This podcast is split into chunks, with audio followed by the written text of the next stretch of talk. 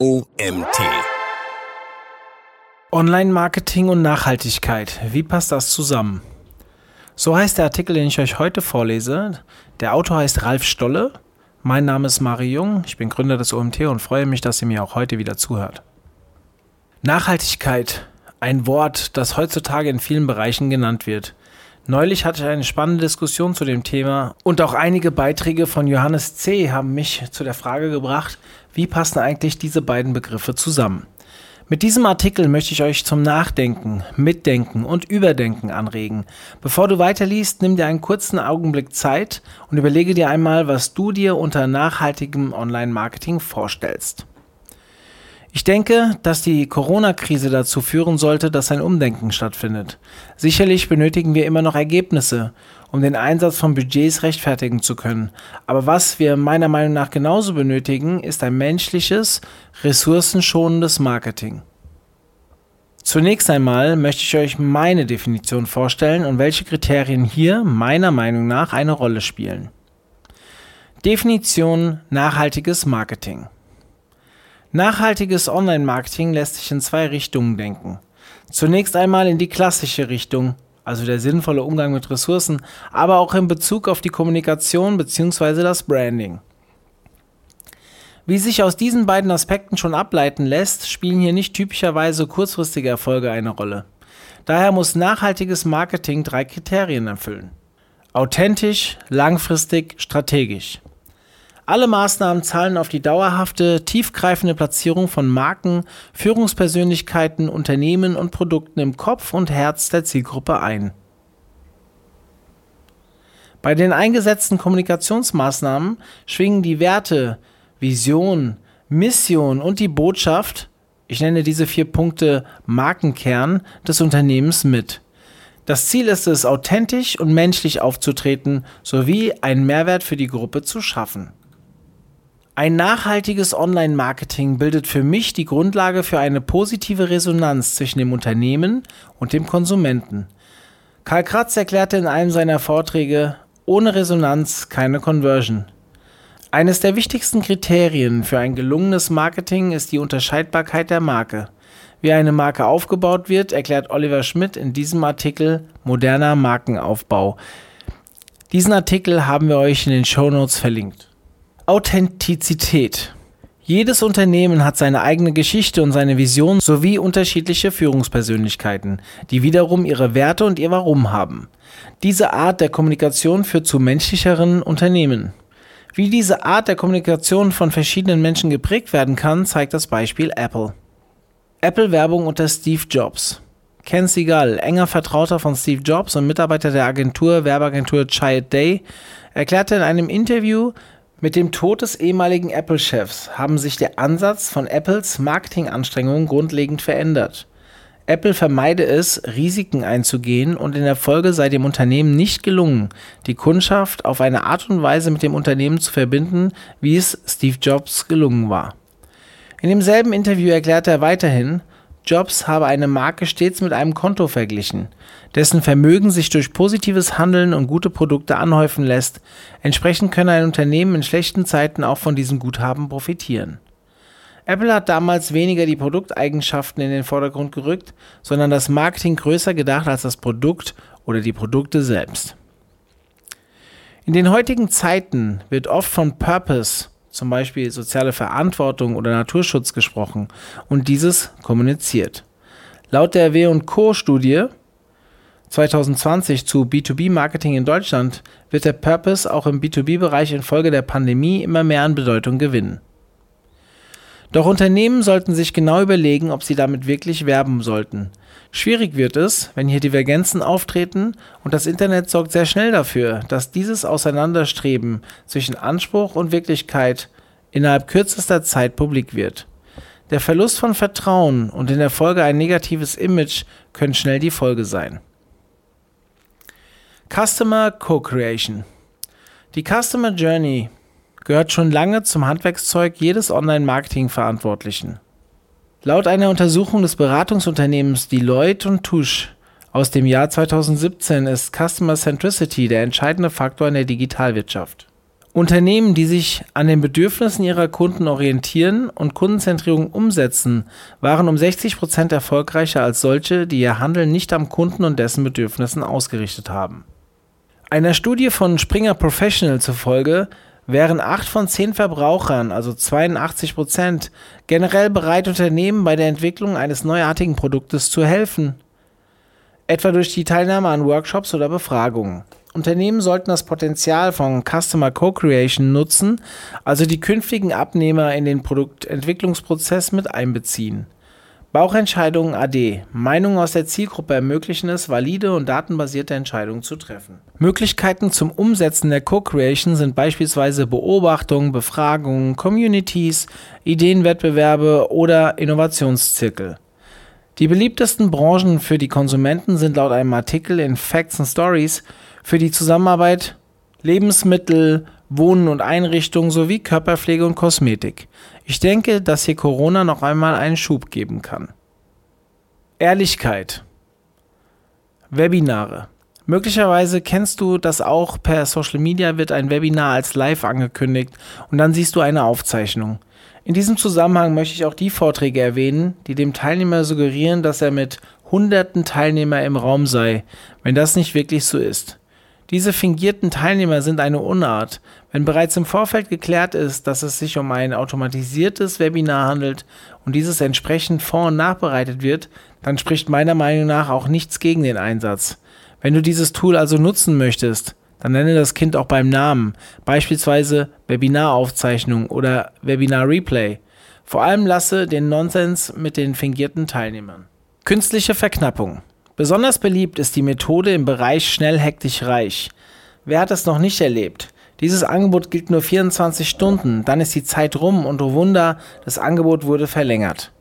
Irgendeinen Vorwand gibt es dafür immer und sei es, dass der Hund Geburtstag hat. Beliebt ist auch die Kombination Webinar und Verknappung, beispielsweise nur noch 10 Plätze verfügbar. Spätestens, wenn deine Kunden das nächste Mal die Werbung für das Webinar sehen oder eine lange Liste an möglichen Terminen, dann wissen sie, dass sie von dir für dumm verkauft wurden. Bei digitalen Produkten zum Beispiel kann es keine nur noch 10 Plätze geben. Wenn du beim Verkauf deiner Produkte Verknappung als Mittel einsetzen willst, dann nutze positive Trigger. Biete für einen begrenzten Zeitraum einen Rabatt an oder lege Boni dazu. Es geht nämlich nicht darum, Druck aufzubauen, sondern dem potenziellen Kunden eine Entscheidung abzuverlangen. Anders sieht es bei Kursen oder Produkten aus, die deinen zeitlichen Einsatz einfordern. Hier ist eine Verknappung durchaus möglich, solange du dabei ehrlich bleibst. GAFA-Abhängigkeit. Etwas, das ich schon seit Jahren beobachte, ist diese teilweise freiwillige Fokussierung gegenüber den großen drei Google, Amazon, Facebook. Wenn der Vorstand einer der größten Marketingagentur Deutschlands in einem Interview sagt, Amazon ist die Customer Journey, kommt das für mich einer Kapitulation gleich. Unter dem Gesichtspunkt der Nachhaltigkeit ist es wenig sinnvoll, sich zum Spielball von Mark Zuckerberg und Co. zu machen. Das Ziel sollte es sein, dass die Besucher auf die eigene Webseite gezogen werden. Es ist wichtig, dass die Seite in den Suchmaschinen gefunden wird, denn nur so kann sie ihre Stärke zeigen. Eine Website, die sich jedoch nur an dem sich regelmäßig ändernden Algorithmus von Maschinen orientiert, wird vermutlich nicht den Mehrwert für Nutzer bieten. Qualität und Mehrwert für den Nutzer wurden dafür, dass die Zielgruppe die Page als die Lösung für das Bedürfnis wahrnimmt und daran kommt auch Google nicht vorbei. Konsistente Kommunikation Immer wieder erlebe ich es, dass die Kommunikation auf den verschiedenen Kanälen nicht stimmig ist. Dabei ist es für die Wahrnehmung durch den Interessenten wichtig, dass die Kommunikation auf allen Kanälen konsistent ist. Ihm ist es egal, wo er auf seiner Customer Journey einen Touchpoint hat.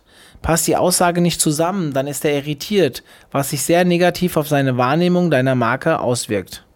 Ich sehe auch immer mal wieder eine Kommunikation, die nicht zur Marke passt. Sie wirkt völlig unauthentisch. Deshalb ist es wichtig, dass sich ein roter Faden durch die Kommunikation zieht.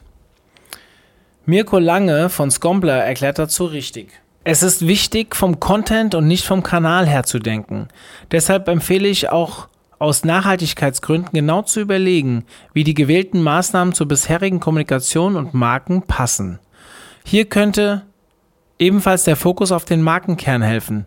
Außerdem ist der Weg Strategie, Markenkern, Format, Kanal wesentlich nachhaltiger als der Weg Kanal, Botschaft, Format. Hier scheint es noch erheblichen Nachholbedarf zu geben. Dies belegt unter anderem die Studie Ad Reaction, The Art of Integration des Marketing- und Marktforschungsunternehmens Kantar Millward Brown. Die Studie kann über die Website kostenlos angefordert werden. Laut der Studie waren jedoch 54 Prozent der untersuchten Kampagnen nicht integriert und nicht auf die einzelnen Kanäle zugeschnitten. Ein weiterer Beleg für diese Aussage ist die Kenscher-Studie. Diese Studie zeigt starke Unterschiede zwischen Unternehmen, die in der Lage sind, konsistente, personalisierte Kommunikation zu liefern, und solchen, die dies nicht können. Das ist somit ein zeitgemäßer Beweis für die Notwendigkeit eines zentralisierten Content Management, sagt Matthias Wurt, CMO von Sendshare AG. Kurze Anmerkung von mir als Lesenden. Hier sind eine Menge Studien genannt. Die sind auch zu 99 Prozent gefühlt alle hier in dem Content, also in dem Artikel verlinkt. Wer sich für die Studien interessiert, geht auf den Artikel, der hier in den Shownotes verlinkt ist, und zieht euch die Studien. Respekt. Durch die Cookie-Bestimmungen sind wir schon dazu verpflichtet, Pop-ups einzublenden, die teilweise den halben Bildschirm einnehmen. Diese nerven viele Webseitenbesucher. Wird jetzt noch ein Pop-up eingesetzt, das beispielsweise nach 5 Sekunden den Bildschirm blockiert oder bei jedem Seitenaufruf neu geladen wird, dann steigt die Bounce Rate. Ebenso ist das Einblenden eines Pop-ups beim Verlassen einer Website sehr nervig. Der Besucher hat sich bereits entschieden und wird durch das Pop-up gestört.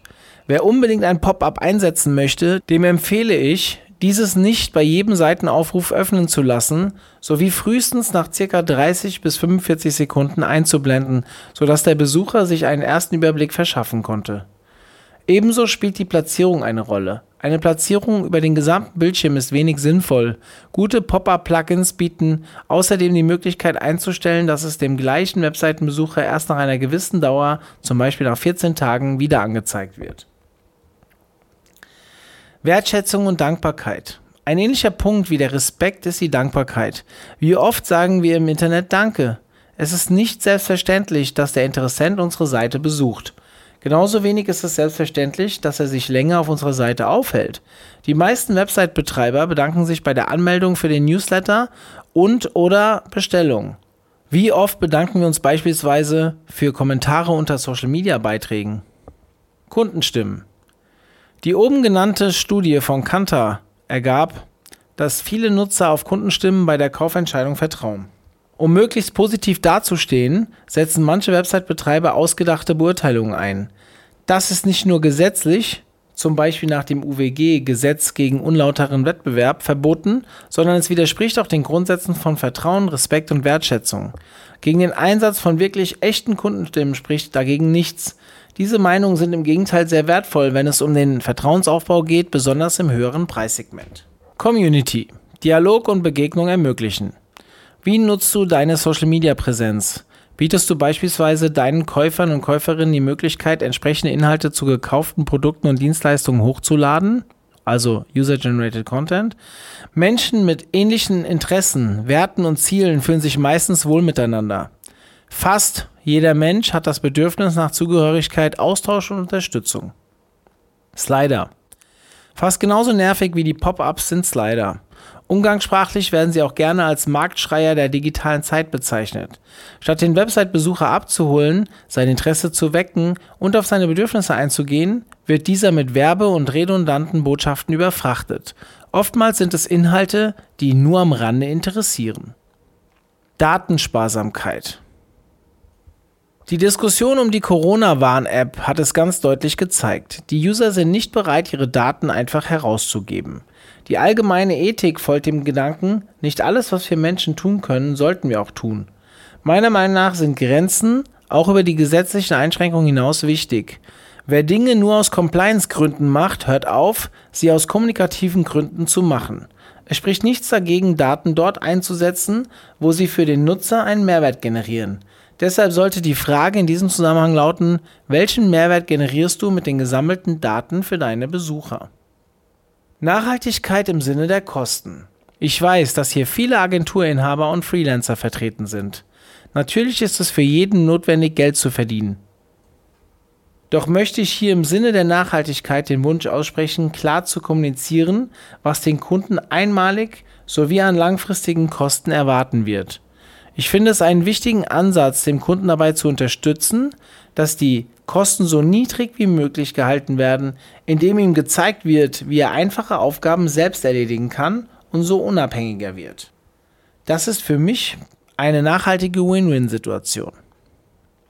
Homepage-Baukästen. Leicht könnte man denken, dass der Einsatz von Baukastensystemen wie beispielsweise Wix dem Website-Betreiber Vorteile verschafft. Doch eine Studie von Ahrefs hat herausgefunden, dass Pages, die mit WordPress erstellt wurden, zu 76,1% gefunden wurden, wohingegen Sites, die mit Wix gebaut wurden, nur zu 1,4% gefunden worden sind. Dieser Artikel wurde geschrieben von Ralf Stolle.